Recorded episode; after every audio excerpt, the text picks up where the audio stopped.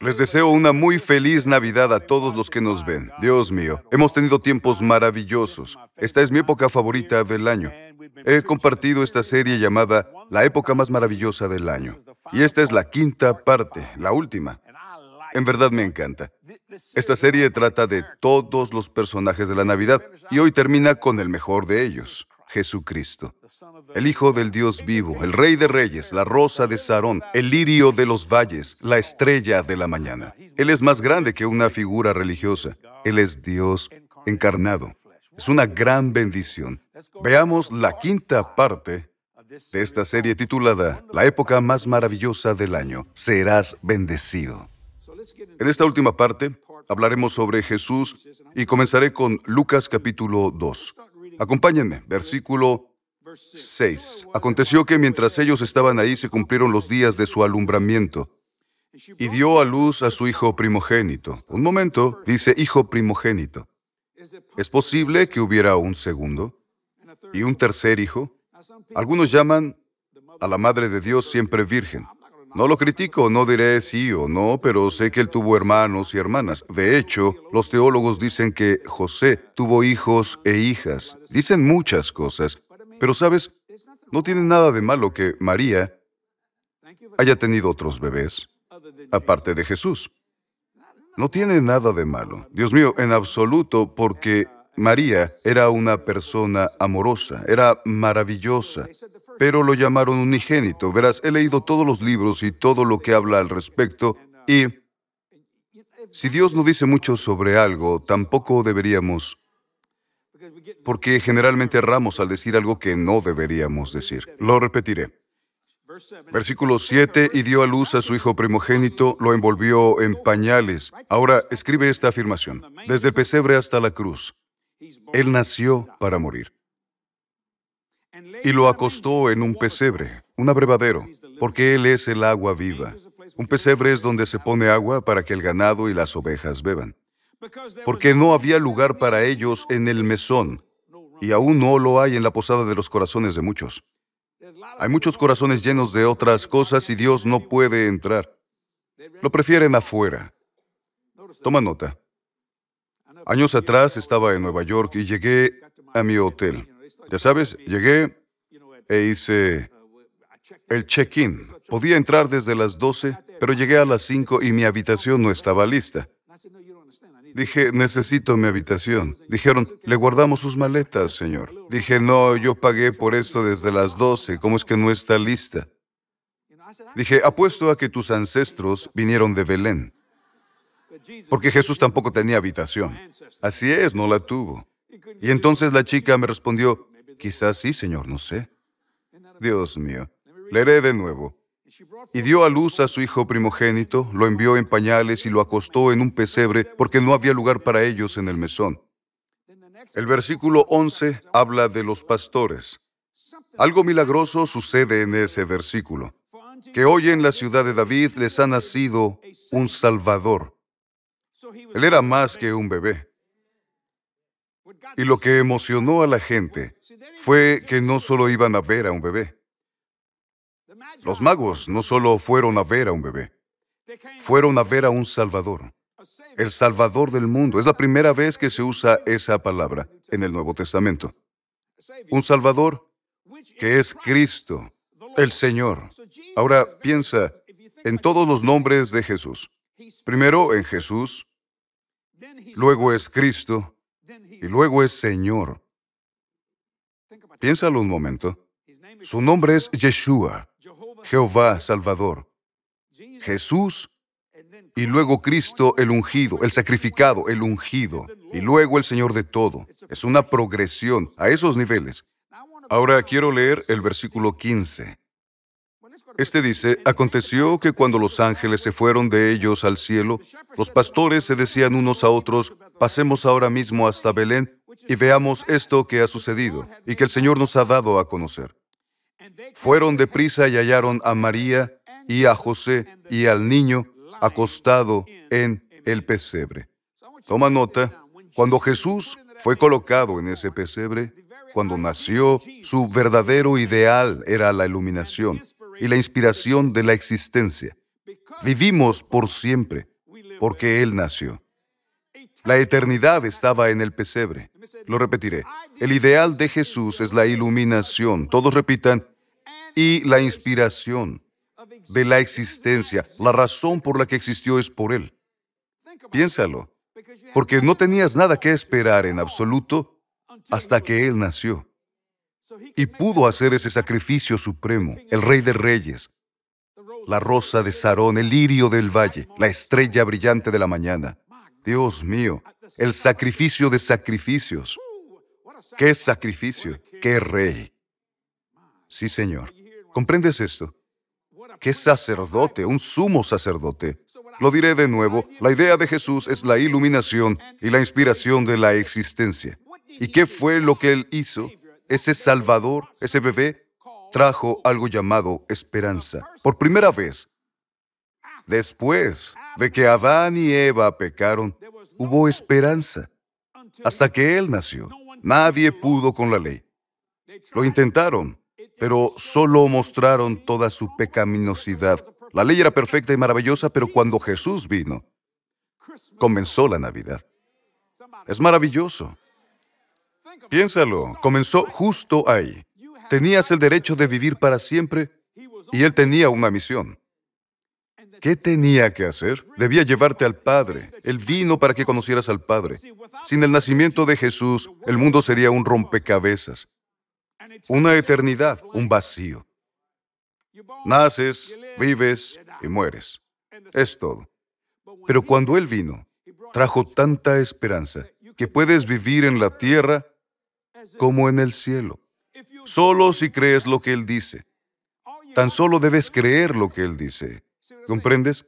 No debes esperar llegar al cielo para vivir celestialmente. Puedes hacerlo en la tierra. Debes estar viviendo en este momento, en tu hogar como lo harías en tu mansión, en el cielo. Él lo concedió, ese bebé lo concedió. Se hizo pobre para que tú pudieras volverte rico. Él no era un hombre pobre, pero cuando vienes del cielo, no importa dónde vayas, eres pobre. No conozco muchos lugares donde camines sobre oro, puertas de perlas, diamantes, berilio, jaspe, onix, donde sea que vayas. Eres pobre. Sí, eres pobre. Dos sílabas. ¿Ves?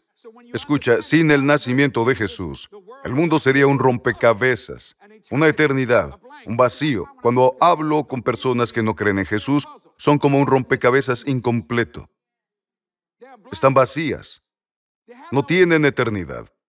Y aunque la vivirán de una manera incorrecta, no saben que Dios trae una eternidad. Y debería ser maravillosa, no algo de juicio. ¿Comprendes? Sin el nacimiento de Jesús, el mundo sería un rompecabezas, una eternidad, un vacío. Sin su nacimiento, ¿qué pasaría? La vida moral sería una convivencia estéril. Lo explicaré en un minuto. Escucha esto. La moralidad nació en ese pesebre. Sin su nacimiento, la vida moral sería una convivencia estéril. La vida social, un cascarón vacío. Y la vida intelectual, un plan inútil porque nada tendría sentido, pero cuando Él vino, desde que era solo un bebé, trajo una moralidad que nadie había visto. Al punto que los ángeles gritan en el cielo, los pastores también, los magos enloquecieron, y la iglesia no dice nada. Ellos no gritan. Tienen una ley. Haz esto o muere. Pero si hubieran ido a ese establo, o a esa posada en el camino, si un rabino hubiera ido con esas personas que escucharon la escritura y la creyeron tal como lo hicieron los magos, hubieran visto lo mismo que los pastores. ¿Comprendes? Lo voy a repetir. Repasemos esto, toma nota. El ideal de Jesús es la iluminación e inspiración de la existencia. Sin su nacimiento, el mundo sería un rompecabezas, una eternidad, un vacío. Sin su nacimiento, la vida moral sería una convivencia estéril. Sí, estéril, sin significado. La vida social, un cascarón vacío. Por eso todos buscan la fiesta. Por eso esperan el fin de semana, para tener un buen rato, pero yo vivo como si fuera fin de semana, porque llena mi vida de cosas buenas. Mi vida no es un cascarón vacío. Y tampoco mi intelecto es un plan inútil. Sé en quién he creído y estoy persuadido de que es capaz de guardar lo que le encomendé. ¿Y qué es eso? Todo. Todo en mi vida, espiritual, físico y financiero. ¿Y qué me encomienda Él? Todo, espiritual, físico y financiero. Voy audazmente al trono de gracia y Él viene audazmente a mi casa. Caminamos y andamos en motocicleta juntos. Somos amigos. ¿Comprendes? Te mantiene ocupado. Lo diré de nuevo. Sin su nacimiento, la vida moral sería una convivencia estéril, la vida social un cascarón vacío, la vida intelectual un plan inútil. Lo que hizo ese nacimiento, lo voy a repetir, fue darnos esperanza. Ese es el plano de la fe. Si hay esperanza, el horizonte es más amplio. Y lo mejor está por venir. ¿Comprendes? Debes tener esperanza. Cuando Jesús vino, los ángeles no podían contenerse. Era de noche, debían estar callados. La gente dormía. Y ellos cantaban, Gloria a Dios en las alturas. Cantaban, ¿sabes de dónde viene? Gloria a Dios. Ellos gritaban y la gente decía, ¿qué pasa? No podían contenerse y se dieron cuenta de que Dios se había hecho carne. Qué gran bendición. ¿Comprendes? Se hizo real para muchos que habían viajado para llegar allí, muchos meses antes. Preparó al mundo para la esperanza. Una esperanza bendita. ¿Ves? No fue algo inútil. Su nacimiento nos dio esperanza, un horizonte más amplio. Por eso es que creo en lo increíble y recibo lo imposible, porque es factible. Por eso es que soy bendecido en la ciudad, en el campo, al entrar y al salir. Porque mi horizonte es más amplio y lo que lo hizo más amplio fue mi esperanza y mi fe hizo que funcionara. La fe y la esperanza son una misma, ¿comprendes? La fe y la paciencia son una sola. Trillizas, como quieras llamarlo. Así que yo tengo esperanza y fe a diario, porque mi fe no funciona sin esperanza. La fe es la sustancia de las cosas esperadas la evidencia de lo que no se ve. Ten esperanza antes de tener fe. Al tener esperanza, estás en lo natural porque vas por lo que ves. La fe no es natural. Y eso produce lo antinatural, lo sobrenatural. Entonces todo proviene de ese pequeño bebé que no habla y solo quiere dormir. Creo que esa fue la única vez que descansó. Descansó el séptimo día y lo hizo porque había terminado. Descansó en su cumpleaños porque apenas iniciaba. Piénsalo un momento. Al nacer nos dio esperanza. Mira esto allá afuera. Todos dicen es Nochebuena, tienen esperanza. Dios mío, por unos minutos, la gente es muy amable. A los que no piensan en Dios durante el año, les dices feliz Navidad y dicen feliz Navidad. Decían felices fiestas, pero no duró mucho. Intentaron resumirlo y tampoco duró. Pero al decir feliz Navidad, incluso aquellos que no son cristianos dirán feliz Navidad. Y es por la siguiente palabra, feliz. Feliz unción. Señor, es una gran bendición. Escucha, aprendes esto de un bebé porque un bebé siempre le enseña a sus padres qué hacer. Porque cuando nace un bebé, el bebé controla todo. Te levantas cuando Él lo hace, duermes cuando Él duerme, comes cuando Él come. No puede hablar, pero te saca de la cama. Es maravilloso. El más poderoso de la casa es el bebé. Y una pequeña sonrisa alegra tu día. Me gusta sonreír a los bebés, los veo y me miran así. Sus ojos son las ventanas del alma. Les sonrío y ellos a mí. Me aman por mi cabello blanco, piensan que soy Dios. Me gusta pensar eso. Me encanta sonreírles. He aprendido mucho de la Biblia y es una bendición. Quiero que anotes esto, luego lo explicaré. Mientras sigamos aprendiendo, No seremos engreídos por lo aprendido. Mientras sigamos aprendiendo, no seremos engreídos por lo aprendido. Sigo aprendiendo. Siempre, constantemente. Quiero ser bendecido en la ciudad, en el campo, al entrar y al salir, porque ese bebé lo hizo posible. Si hubiera vivido en ese tiempo, habría subido ese camello para ir a ver a ese bebé, porque no iba a ver a un bebé, sino al Salvador, o lo que el bebé podía hacer. Es asombroso como un bebé que nadie conocía traería sonrisas y calor a su corazón. Es maravilloso. Mientras sigamos aprendiendo, no seremos engreídos por lo aprendido. Ahora, escucha esto. Dios se puso a sí mismo en carne para que María le enseñara. Verás, como padres, es su responsabilidad enseñar a sus hijos. No solo la mamá, sino también el papá. Por eso el mundo está de cabeza, porque no hay muchos padres. No asumen su responsabilidad como papás. Piensa en esto. Debes entender esta situación. Como padre, es tu trabajo enseñar a ese niño lo correcto. Debes enseñar a ese niño cosas que no le gustarán. Jesús, a los 12 años, me adelantaré 12 años, él hablaba con el sacerdote, el fariseo, el saduceo. Necesitaban al saduceo, así que Jesús les habló. María se enojó, pero ella fue la que lo perdió tres días.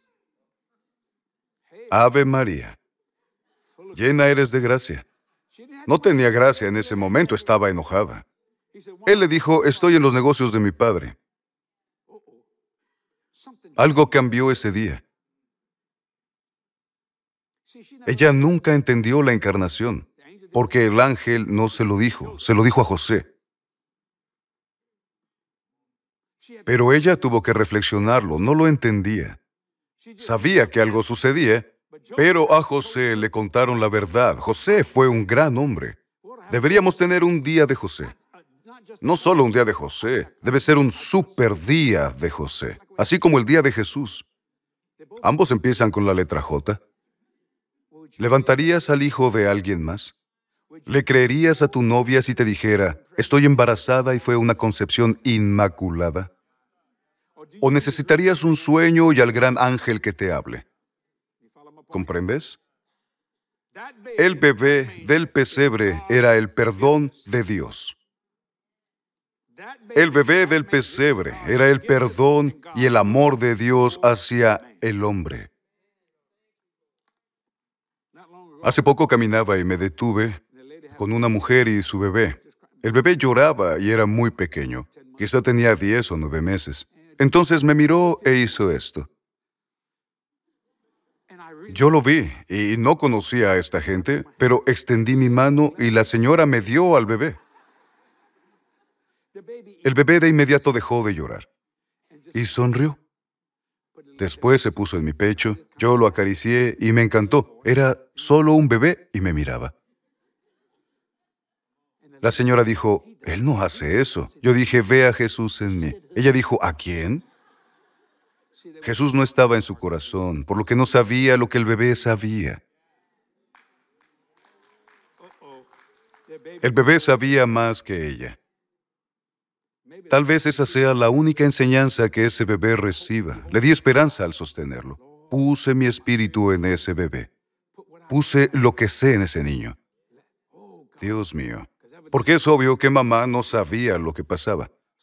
Así que el bebé del pesebre es el perdón y el amor de Dios hacia la humanidad. Por eso al pesebre se le llama el agua viva. No se puede vivir sin agua. Necesitas agua. Al nacer, Él comenzó a deshacer la maldición del pecado. Al nacer comenzó a deshacer la maldición y de ahí surgió la gratitud personal y la alegría. Señoras y señores, griten. ¿Por qué no? Gloria a Dios. Tenemos a Jesús, el mejor regalo para la humanidad. Piénsenlo un momento. El Padre dio a su único Hijo fue grandioso. Ese fue el sacrificio final, el acto de generosidad. Así fue, amigos. Él lo dio para que pudiéramos convertirnos en la justicia de Dios. Los que hemos nacido de nuevo no somos siervos de Dios, ahora somos hijos e hijas de Dios.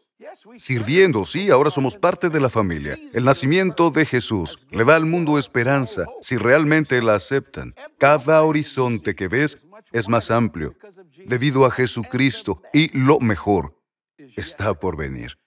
Antes de conocer a Jesucristo no tenía esperanza. Yo era malvado. No mentiré, era un gran pecador. Dios me era indiferente, no me importaba nada más que yo mismo. Pero escucha esto. Cuando Jesús entró a mi vida, no fue religión. De hecho, fui de la religión a la relación y de la relación a la comunión. Cuando Cristo entró en mi vida, fue el mejor regalo y me cambió por dentro y por fuera. Lo digo en serio, tuve esperanza por primera vez en mi vida y pude comprender de lo que ésta se trata. Tal vez no tengas esperanza esta Navidad, pero Jesús lo cambiará. Padre, te pido, salva a la gente, sánalos y bendícelos. Señor Jesús, es para ellos, solo deben aceptarlo. Y si lo aceptan hoy y se arrepienten de sus pecados, con esta simple oración te recibirán en el nombre de Jesús. Amén y amén. Es grandioso nacer la semana o el día de Navidad. Es una gran bendición del Señor. Dios mío, amigo, yo nací de nuevo un fin de semana del 74, hace mucho tiempo. Y, ¿sabes algo? No he perdido mi pasión por el Señor Jesucristo.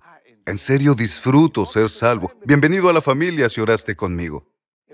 Sé que fue algo breve, pero fue suficiente para que encontraras al reino. Quédate, te mostraré todo lo que está sucediendo. Volveré pronto para darte otra palabra. Mira esto, serás bendecido.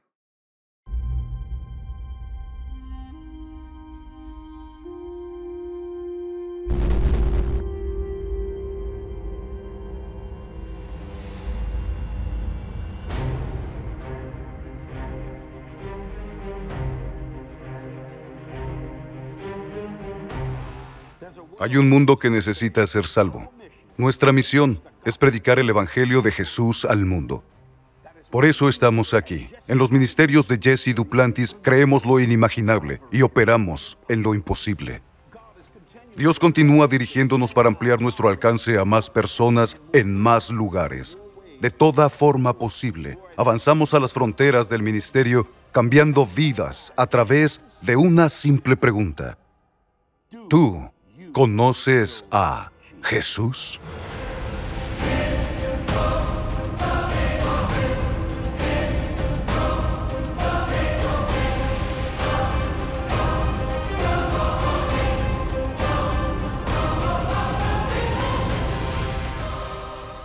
Escúchame, esto está comenzando. La luz de Jesús brilla en lo alto. Es más brillante y más alta que nunca. Gente de todo el mundo está respondiendo al mensaje de Jesús. Nada puede detener la luz del amor de Dios para llegar a las personas y cambiar vidas.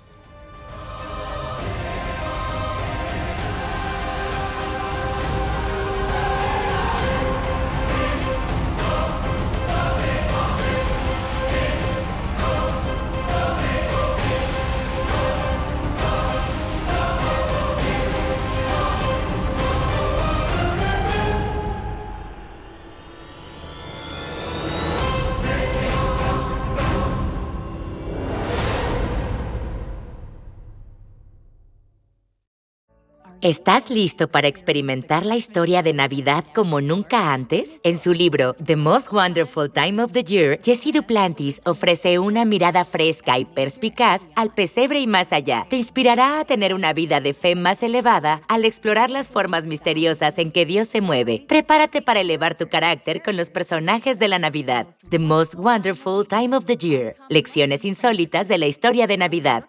Ordena tu copia en jdm.org. Nuestra oferta del mes de diciembre es mi gran libro llamado The Most Wonderful Time of the Year. Es una bendición. Toda la serie que se transmitió estas últimas cinco semanas está basada en este libro. Te animo a obtenerlo, porque aún hay más en este libro que bendecirá tu vida. Debido al poco tiempo de televisión, no abarcamos todo. Adquiere una copia extra. Será un gran regalo de Navidad o para cualquier época del año. ¿Cómo lo obtienes? Es muy fácil. Visita jdm.org. Serás bendecido. The Most Wonderful Time of the Year. Socios, gracias, Dios mío, otro año. Alcanzando personas y cambiando vidas. Un alma a la vez. Este año termina y llega uno nuevo. Qué gran bendición. Sin su fiel apoyo financiero, no podríamos. Nada sería posible. Es una bendición contar con ustedes todos estos años en este ministerio. Nunca hemos tenido un déficit financiero. Es algo asombroso. Muchos me dicen, ¿cómo lo hicieron? Confianza. Confiamos el uno en el otro, confiamos en Dios y hacemos su obra. Así de simple. Es una gran bendición. Oro por el ciento por uno para ustedes a diario. No ha habido un día en que Katy y yo no oremos por ustedes. Son nuestros socios. Tenemos mucho por hacer e iniciaremos otro año. Vamos a toda marcha. Corremos. Dios mío, tan rápido como podemos. Siempre van conmigo. A todo lugar que visité este año fueron conmigo. Fueron parte de cada sanidad que ocurrió y fueron muchas. Gracias por cada salvación. Fueron muchas personas nacidas de nuevo. Dios mío, ustedes lo hicieron. Su fiel apoyo financiero, su semilla lo hizo. El 100% de lo donado va al evangelismo mundial. Eso es un hecho. Yo no recibo nada. Todo va a la obra de Dios. Tu regalo pertenece a Dios y lo agradezco. Siembra un regalo especial de Navidad. Será una bendición. No tiene que ser mucho. Solo muestra tu aprecio. Sabes, yo compro regalos. Me gusta dar regalos. Me gusta bendecir a la gente, aunque no los conozca. Y siempre lo digo. Visito diario el centro comercial en esta época del año para bendecir a la gente. Feliz Navidad y próspero Año Nuevo. No te pierdas el programa especial de Año Nuevo la próxima semana. Feliz Navidad. Dios los bendiga. Adiós. Anímate por quien realmente eres. Toma el tiempo para estar en su presencia y llenarte de su gloria. Dios ha abierto la puerta, chicas. Debemos atravesarla. Gloriosa. La conferencia para mujeres de Katy Duplantis. Regístrate en jdm.org. El libro más vendido de Jesse Duplantis, El cielo, encuentros cercanos el tipo de Dios, ya está disponible en español. En este libro, Jesse comparte sus encuentros espirituales milagrosos, incluyendo su viaje sobrenatural al cielo en 1988. Te animará cuando él le cuente las cosas maravillosas que el Señor tiene reservadas para usted en el cielo y aquí en la tierra. Visite jdm.org y solicite su copia hoy. ¿Sabías que los ángeles son reales? Y muchos de ellos están aquí hoy. La palabra de Dios está llena de experiencias sobrenaturales de personas como tú y como yo. En mi nuevo libro, The Hidden Help, comparto algunas de estas historias bíblicas y también algunas de mis experiencias con seres angelicales. Recuerda, este mundo no es todo lo que ves. Eres único en la creación de Dios y este libro siempre estará para ti. Ordena tu copia hoy en jdm.org.